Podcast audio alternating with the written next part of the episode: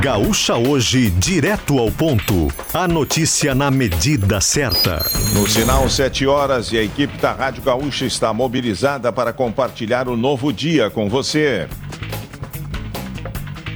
Três municípios do litoral norte registram fortes estragos após a chuvarada da segunda-feira. Tiago Bittencourt. Segundo a Defesa Civil, Três Forquilhas, Itati e Morrinhos do Sul, no litoral norte, foram os municípios mais afetados pela cheia do rio Três Forquilhas, causada pela chuva forte da segunda-feira. Em Itati, 15 famílias foram desabrigadas e ainda estão sendo avaliados danos causados pela água. Foi também registrado um deslizamento de encosta que atingiu uma residência, mas ninguém ficou ferido. A Rota do Sol, também em Itati, que estava com uma das pistas bloqueada devido a uma queda de barreira, teve o trânsito liberado, conforme o Dyer. Em três forquilhas, ao menos 20 pessoas foram removidas para casas de familiares. Em Terra de Areia, os bombeiros fazem fazem buscas a uma mulher que está desaparecida desde o início da noite passada no Rio Três Forquilhas. Outras cidades do litoral norte suspenderam as aulas ontem e devem retomar as aulas no dia de hoje. Presidente da Câmara dos Deputados, Arthur Lira, aconselhou Lula a manter ministro das Comunicações do cargo para não perder votos do União Brasil no Congresso. Partido tem a terceira maior bancada da Câmara e padrinhos de Juscelino Filho não aceitam a demissão sumária do afiliado político. Juscelino é acusado de usar jatinho da FAB Diárias para ir a leilão de cavalos em São Paulo. Em reunião com Lula ontem, ele garantiu que as denúncias são infundadas. Após o encontro, disse também que o presidente aceitou suas justificativas e que vai permanecer no ministério. Banco Central vai exigir chave Pix para liberar saque de valores esquecidos em bancos a partir de hoje. Paulo Rocha. Caso a pessoa que faça a consulta não tenha uma chave Pix cadastrada, ela precisará entrar em contato com a instituição para combinar a forma de recebimento ou poderá criar uma chave e retornar ao sistema para fazer a solicitação. Segundo o Banco Central, os canais de atendimento da instituição estarão disponíveis no sistema de valores a receber na primeira fase de consultas, que aconteceu no começo do ano passado. Caso a pessoa que faça a consulta não tivesse uma chave Pix cadastrada, ela poderia informar os dados da instituição financeira da qual tivesse conta para que receber os valores esquecidos. Em vídeo publicado na última sexta-feira, o Banco Central explicou que a mudança aconteceu porque durante a primeira fase as pessoas que recebiam contato dos bancos ou não atendiam ou ficavam em dúvida se aquele contato era um golpe. Receita Federal vai apurar a entrada no país de um segundo conjunto de joias para Jair Bolsonaro. O lote, que não foi pego pela Receita Federal, continha relógio, caneta, anel e abotoaduras, todos da renomada marca suíça Chopard. O fato pode configurar infração aduaneira por falta de declaração dos bens e recolhimento de tributos. A pena prevista é de perda dos bens e multa.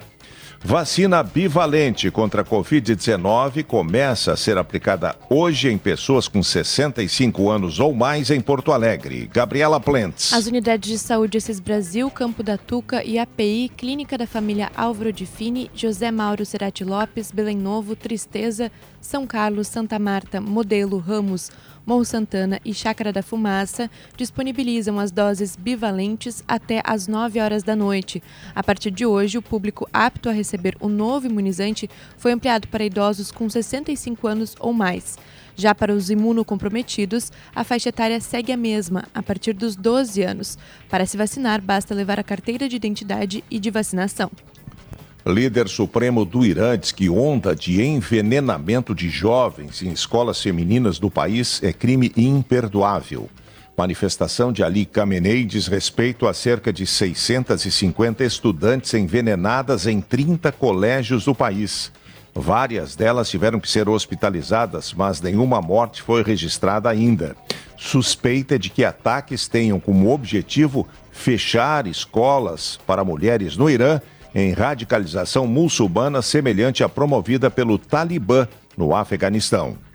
7 e 4, vamos conferir a previsão do tempo com a Caroline Costa. Terça-feira será de tempo instável e com alerta de chuva intensa, especialmente na região sul do estado e também na Serra Gaúcha. O tempo firme está previsto apenas na fronteira oeste e noroeste do Rio Grande do Sul.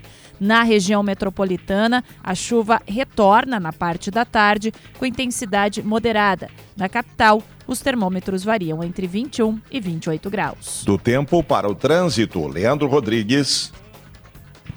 Tem bloqueio total na BR-101 em Osório, em função de serviços da concessionária da rodovia na BR-101. Há desvio na via lateral, na via marginal, por isso o motorista não precisa fazer uma grande mudança de rota. É um ponto de atenção em ambos os sentidos que é preciso ter ali. Fora isso, em direção à capital, depois já em freeway, o motorista só vai sentir a velocidade reduzir um pouco agora nas proximidades do acesso à Avenida Assis Brasil.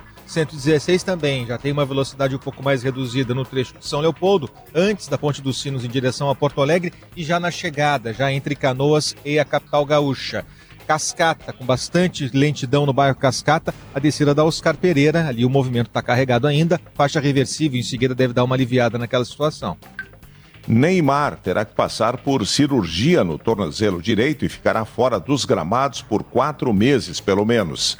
A operação será necessária porque a entorse sofrida pelo atacante brasileiro em 19 de fevereiro em jogo do campeonato francês é mais grave que os médicos do PSG imaginavam.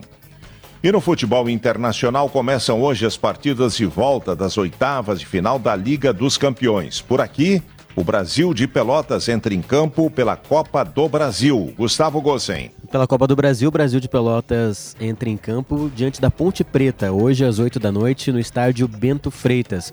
Duas partidas hoje às 5 da tarde pela Champions League. Chelsea e Borussia Dortmund, partida em Londres. Chelsea precisa reverter o placar de 1 a 0 e também Benfica e Clube Bruges. Situação mais tranquila para o Benfica, que venceu por 2 a 0 fora de casa na ida e agora joga no Estádio da Luz. No futebol feminino, Grêmio venceu o Atlético Mineiro por 2 a 1 ontem à noite no CT Hélio Dourado.